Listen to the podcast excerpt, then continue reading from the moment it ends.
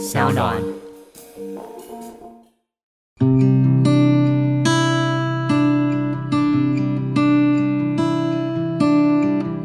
比如说男方啊不愿意，或者是付不出那种高额的彩礼，嗯，就和交往多年的女方分手了，然后婚事就告吹了，这种新闻非常多啊。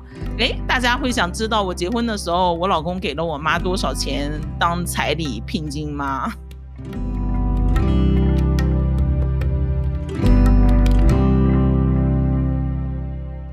嗨，大家好，我是出生在中国大连的台湾新住民，呃，现在是我住在台湾的第七年，我是精神台湾人丽亚。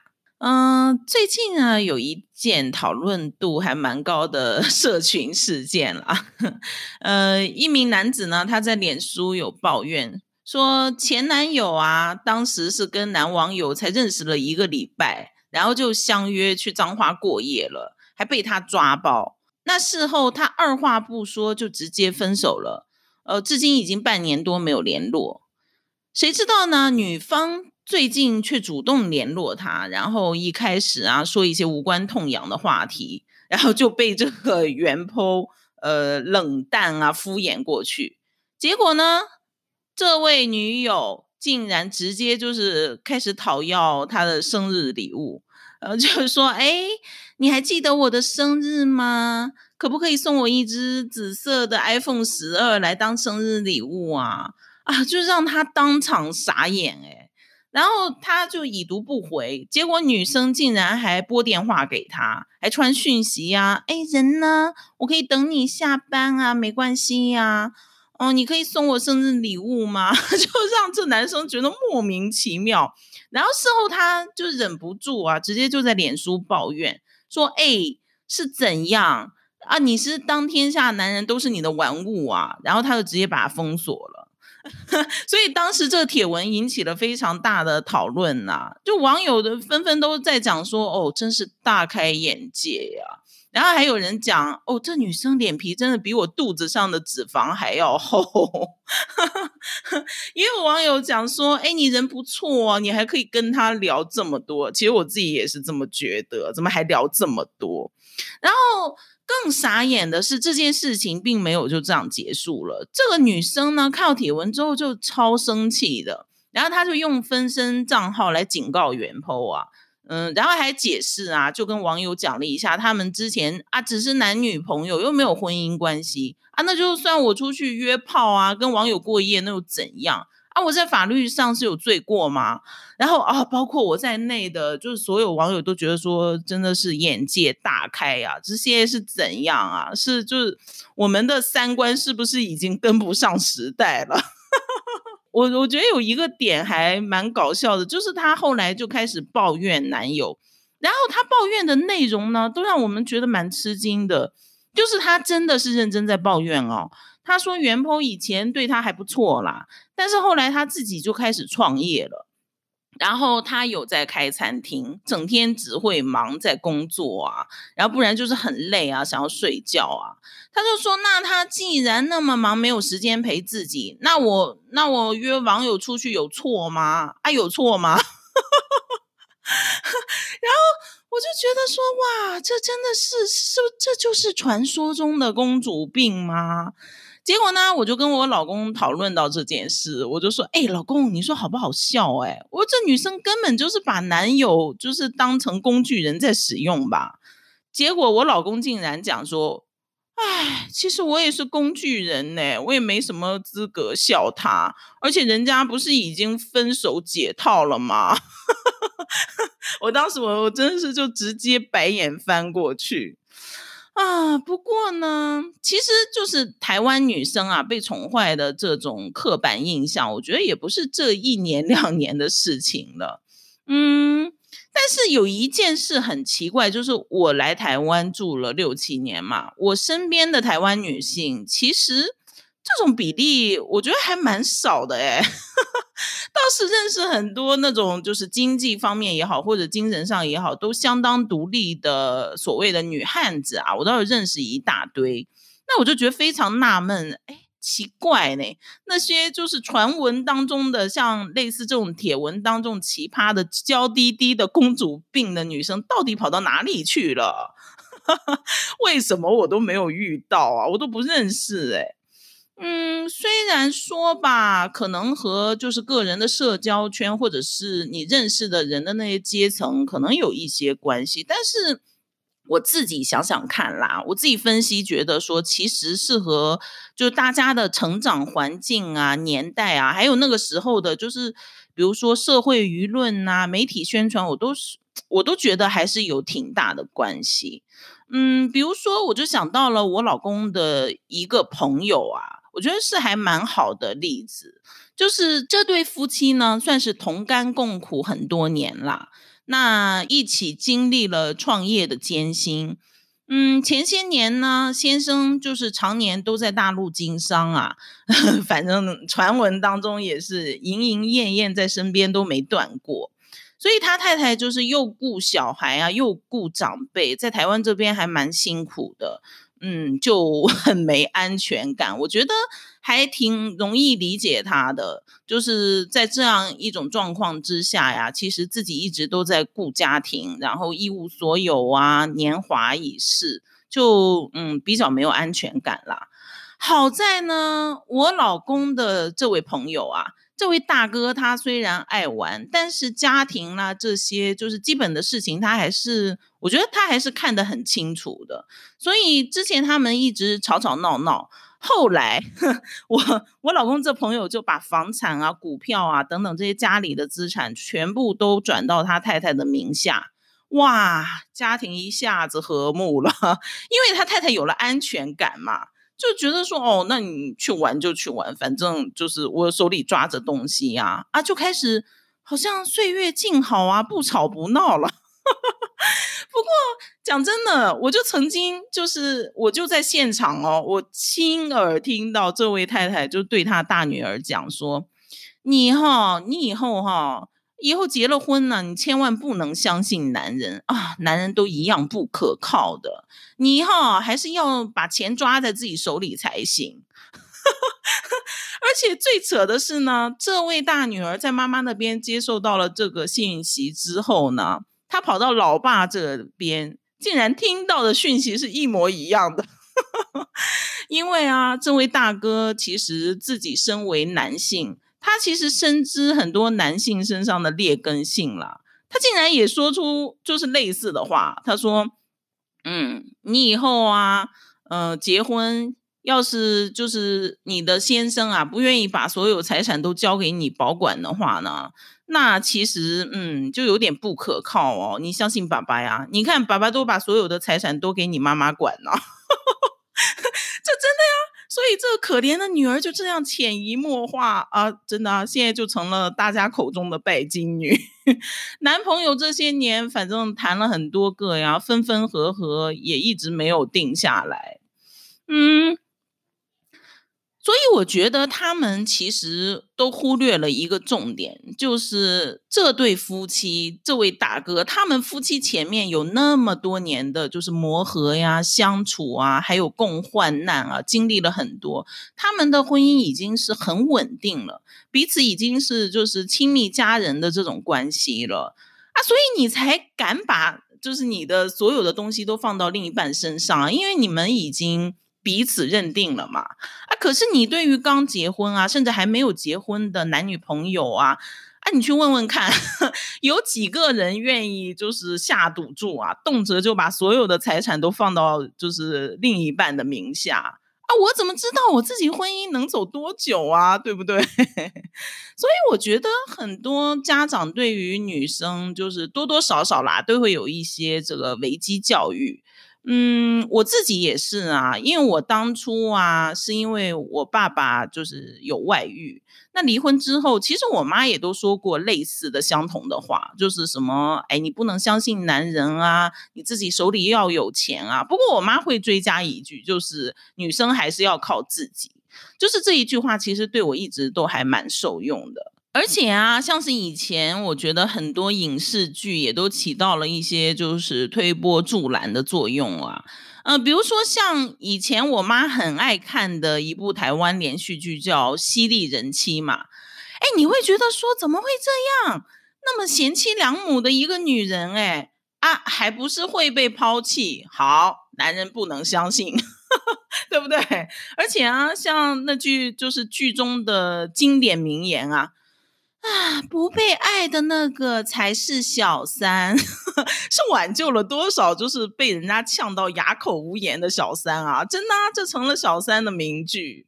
然后另外还有之前不是有一部剧叫《小资女孩向前冲》吗？哎，其实你看了看，它最终根本讲的就是一个什么样的故事呢？一个呢，女生她的梦想是要买房给妈妈住。结果她最后呢，就是让她的小开男友帮她买房，她最终还不是靠着男人完成梦想，对不对？我就在想说啊，那几年啊，一定有很多台湾女生都被毒害成了公主病，所以把男友当成工具人啊，合理啊，合情啊。只是我觉得那已经是以前的年代了。嗯，我刚才不是有说吗？我就很奇怪，为什么我身边认识的都是一些就是自立自强的女性，这种算是大部分了。嗯，甚至我觉得有的女生她已经颠覆了我对台湾女生刻板印象的那个认识。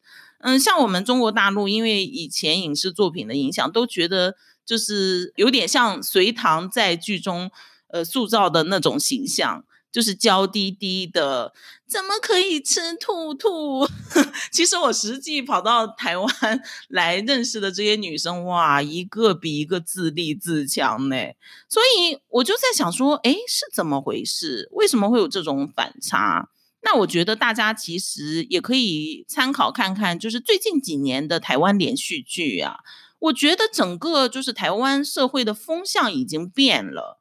嗯，最有感的就是《俗女养成记》这一部，我觉得啦，同样都是世俗观念里面的败犬，就是什么年纪大啦，然后也没有嫁人啊这类的，事业也没有所成。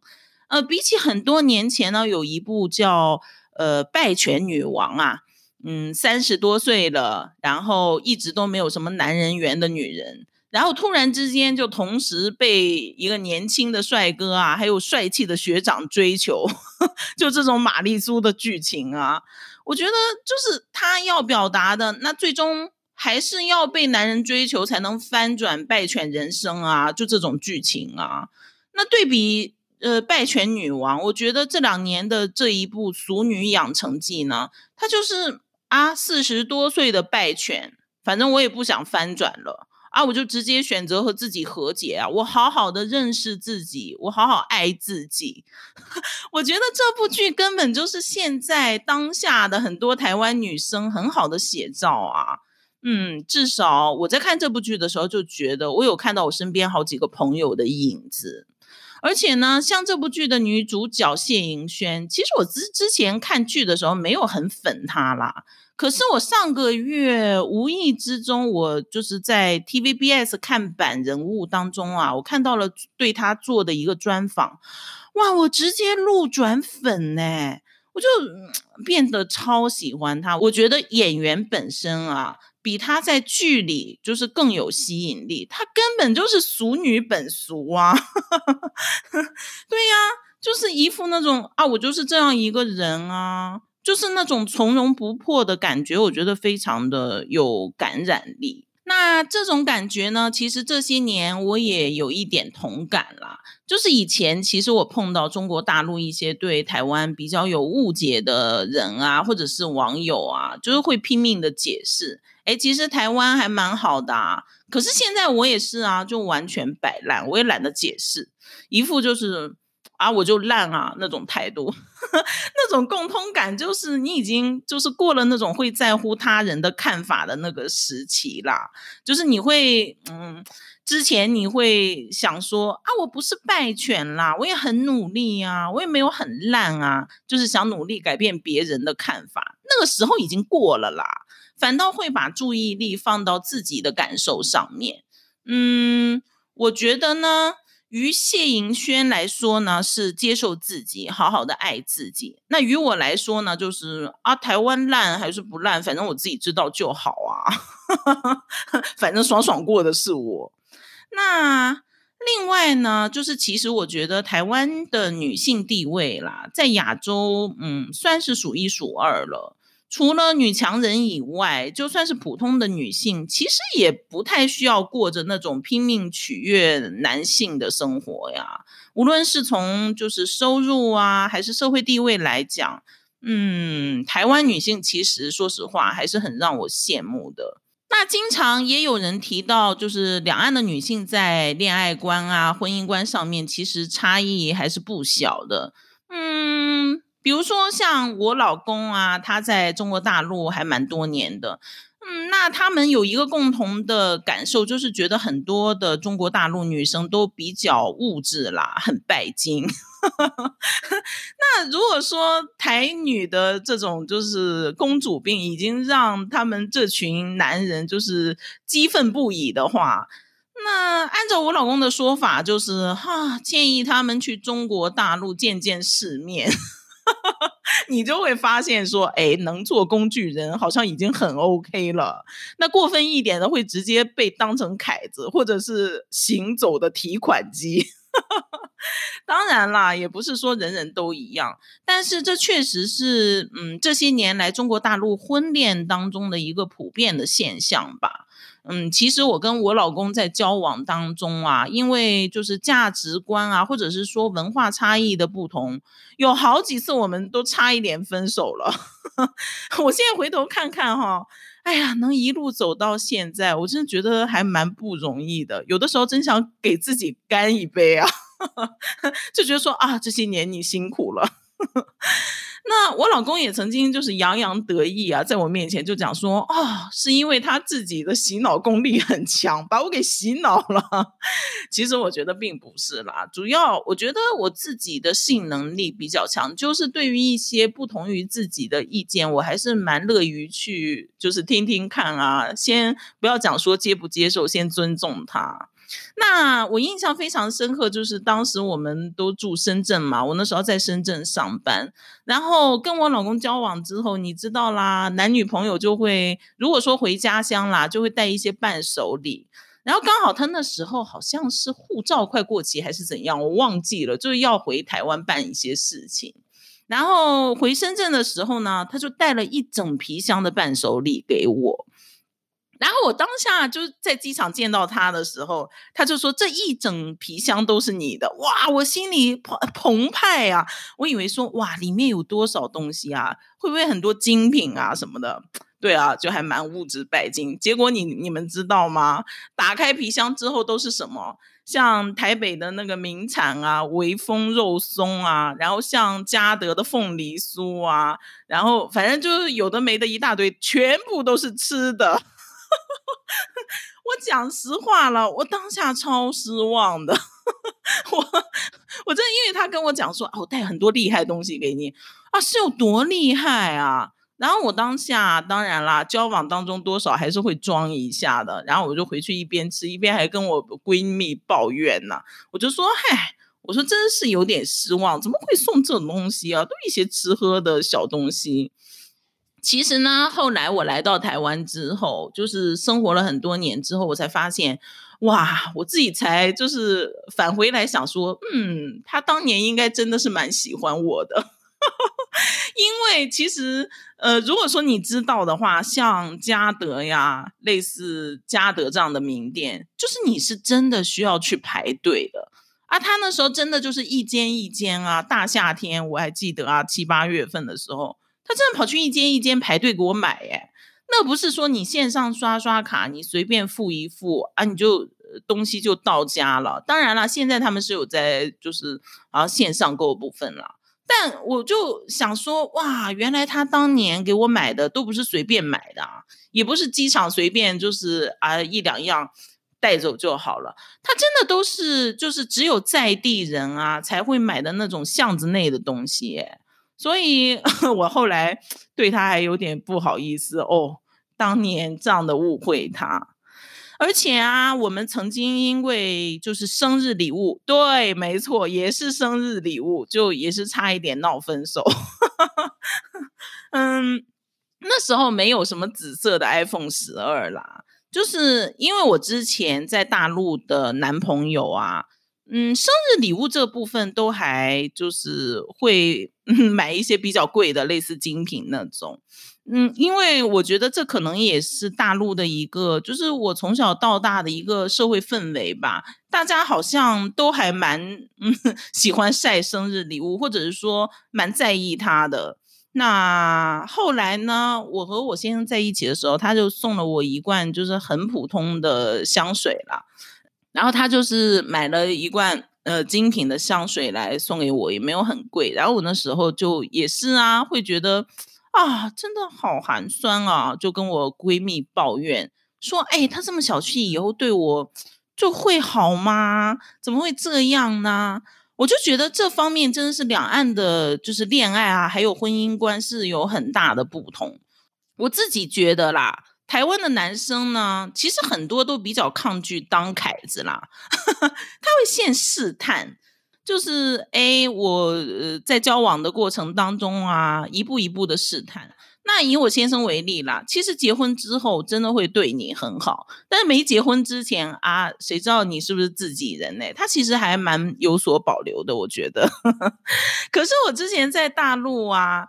嗯，就是我觉得男友们真的会把女友宠上天哎，在结婚之前啊，女生真的都趾高气扬啊，我不管，我要不管什么，反正男生也不管自己的经济状况怎么样，打肿脸也要充胖子啊，这种状况很多啊。然后怎样，结婚之后就把你当保姆啦，身边也有很多这样的例子啊，大家都在讲说。啊，怎么结了婚之后他就变了？你废话啊！结婚之后不变，一辈子都当你的奴隶哦。其实我也经常跟我妈呀，或者是就是跟我朋友在炫耀说：“哎，我老公啊，结婚之后都变了啊。”OK 啊，我承认啊，我就在炫耀。所以这个部分，可能我觉得也是两岸在恋爱啊、婚姻观真的是有不同的地方。嗯。现在呢，我觉得就是对我来说啦，也是更看重就是快乐本身这件事。我觉得来台湾以后，我不知道是台湾这个社会对我的影响，还是我老公对我的影响啊。我觉得说。呃，你不要跟我讲说什么物欲降低了啦！我现在是连那种身材焦虑啊，或者颜值焦虑啊，都几乎就是降到很低。我更加的从容自信，然后越来越觉得说，就是哎，我以前的自己好像真的有点讨厌哎。回头想想，自己好像真的就是随波逐流啦。那个时候年轻，那个时候也是很在乎面子。嗯，很怕被别人瞧不起。其实我就是很普通的家庭人家出来的女生，可是，嗯，对于钱啊、精品啊、物欲啊这些东西，我觉得，嗯，那个时候真的有在随波逐流啦。嗯，反倒是现在呢，我很希望别人瞧不起我。比如说啊，最近不是有很多网友都留言问我说：“哎，疫苗的事情你怎么看啊？你会去打吗？”我都回复他们：“哎呦，拜托放过我啦！啊，我就是一个家庭主妇，可以不要把我当网红吗？可以不要在乎我在想什么，我是怎么想的吗？” 那之前呢，我也有看过一些影片啦，就是比如说各种平台上都有，嗯。月薪四千多块人民币的，就是女生啊，她公开了自己的择偶条件，要求男方呢月薪至少要两万块人民币，然后还要有车啊、有房啊，呃，不可以有贷款哦。然后更重要的是，要给他妈妈三十万人民币的彩礼聘金啊。我们曾经啊看过很多人都就是批判过这个现象。啊！你们到底是嫁女儿还是卖女儿啊？但是我觉得没办法，就是女孩们的妈妈，也就是丈母娘们都非常的焦虑，因为呢，社会的压力是很巨大的。我觉得啦，啊，没钱的话，我女儿以后吃苦怎么办？我觉得这是大多数妈妈会想的事情。而且啊，像我这个年代的小孩，大多数都出生在那个独子化的年代嘛，啊，就这么一个女儿，哎，我觉得妈妈们就更焦虑了。所以呢，甚至有网友开玩笑说啊，哎，我觉得你们中国大陆的房价那么高啊，可能完全都是因为丈母娘，哎，因为只要有丈母娘，那房子它就是刚需啊，根本就不可能降太多啊。所以之前中国大陆也有很多的新闻，就都是像比如说男方啊不愿意，或者是付不出那种高额的彩礼，嗯，就和交往多年的女方分手了，然后婚事就告吹了。这种新闻非常多啊。所以，诶，大家会想知道我结婚的时候，我老公给了我妈多少钱当彩礼聘金吗？开玩笑啦，是没有给啦，只是说见面的时候，他和我妈妈都各自包了红包给对方，就是略表心意啦。其实这个部分我也是想说，中国大陆太大了，各个地区啊，它的风俗是不一样的。那都市和乡下就是也非常的不一样。在彩礼聘金，就是其实我自己觉得，多数都是乡下会比较流行。嗯，不过这些年确实就是社群媒体，嗯，也是会跟风来渲染了。呃，我身边有一个很要好的台湾女生朋友啊，她很喜欢玩大陆的那个抖音呐。她有一次，她又问我说：“哎，为什么我滑滑手机呀，我就会看到一大堆那种就是类似像一夜暴富的那种小视频啊？” 就比如说啊，像什么呃，某一个穷小子去相亲啊，然后就被瞧不起，呃，第二天啊，就开着名车啊，带着名表啊，就跑来就是去羞辱那个女方和他妈妈。哎，他说他完全 get 不到那个点呢，那到底是什么梗啊？他没有觉得很好笑。我觉得这个就是两边的价值观啊，还有社会氛围很不同的一个地方了。嗯，以我个人来看呢，其实中国大陆社会目前仍然是就是普遍是崇拜精英啊，你胜者为王，反正有钱就嚣张。我觉得现在仍然是这样，台湾就刚好相反啦。我觉得台湾的社会呢，普遍会同情弱者，那社会的气氛其实稍微啦，也有一点就是仇富的情绪。所以有钱人 都比较低调啦，谁敢那么嚣张嘛？那大陆之前啊有一个口号，就是很多人开玩笑啦，说：“哎，结婚呢只会让你脱贫，你如果真的想致富的话，还是要靠离婚的。”我觉得这个口号虽然有一点简单粗暴啦。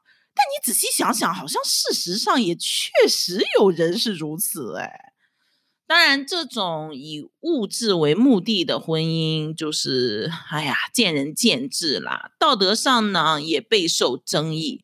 可是我想说的是呢，婚姻是绝对可以成为人生的跳板，这件事是没错的。嗯，只是说这个跳板也不一定和钱有关。就是他有可能会是事业呀，或者是名气呀、人脉、思维方式等等吧。我觉得，嗯，靠婚姻来翻转人生，它成功率其实比你自己创业要高很多。哎，只是说，嗯。其实大家都很安静，不敢声张。如果你真的是靠婚姻来翻转人生的人，其实真的就是不太希望被大家关注啦，因为谁都不想被贴标签嘛，对不对？嗯，所以你能看到的就是像新闻啊，都是这种什么女明星嫁入豪门啊，现在惨兮兮呀，什么这一种啊，你真的是嫁入豪门过得爽爽的啊，人家也不会让你知道啊，对不对？我觉得这件事情也无关男女啦。这个世界上其实拿婚姻来当跳板的男人也很多啊，只是通常他们就更低调，他们更不想让你知道，因为男人就更容易被贴标签嘛。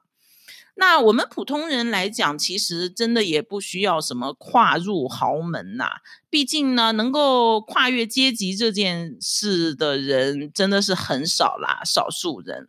我们普通的市井小民，通过婚姻来获取一些就是过往没有的资源呐，然后不断提升啊、学习呀，或者是说整合这些，还有利用这些资源。嗯，最终呢，成就自己，然后让自己的家庭啊，还有另一半，就是越来越好。嗯，所以说，某种意义上来讲呢，那婚姻确实就是人生的跳板啊。只是说，我觉得婚姻它并不是人生的一个结局。也就是说，像王子和公主啊，最终就在一起啦。这个也不是一个 ending。婚姻这件事来讲呢，最终你的婚姻，嗯，会带给你的人生怎样的影响呢？我觉得还是要看个人啦。我觉得婚姻还蛮像，就是两个人来搭伙来做生意。那即便说你的生意伙伴他的资源再好，他有资金啊，有人脉啊，有各种管道啊，可是你们一起做生意啊，也就不能百分百的保证说你们的这桩生意一定会很成功。嗯，最终还是要看你自己有没有努力去经营。然后你和你的生意伙伴之间的呃沟通啊，是不是顺畅？或者说你们之间的信任感是有多少呢？我觉得像婚姻啊，呃，最终还是要靠你自己。那如果说你当初你就是你你结婚的目的就是抱着说，哎，我要把这个有钱有资源的，就是。呃，合作伙伴，我要榨干他的话，那你的婚姻最终的走向也一定是往那个方向去走啊，也不可能成功啊。嗯，所以我觉得婚姻这件事，每个人都不同了。毕竟，其实结婚的目的也并不是每个人都是在啊追求幸福啊之类的。我觉得我们普通人来讲的话，呃，结婚要把它当成一个开始，而不是一个结束。结婚之后，就是再去学更多的事情，去适应啊，去改变自己呀。嗯，我觉得这些都是我们需要做的事。那今天，嗯，我们就先聊到这里吧。呃，欢迎大家 follow 我，然后如果大家有什么想法，也可以透过脸书和 YouTube 的呃频道来留言给我。我们下一次再聊吧。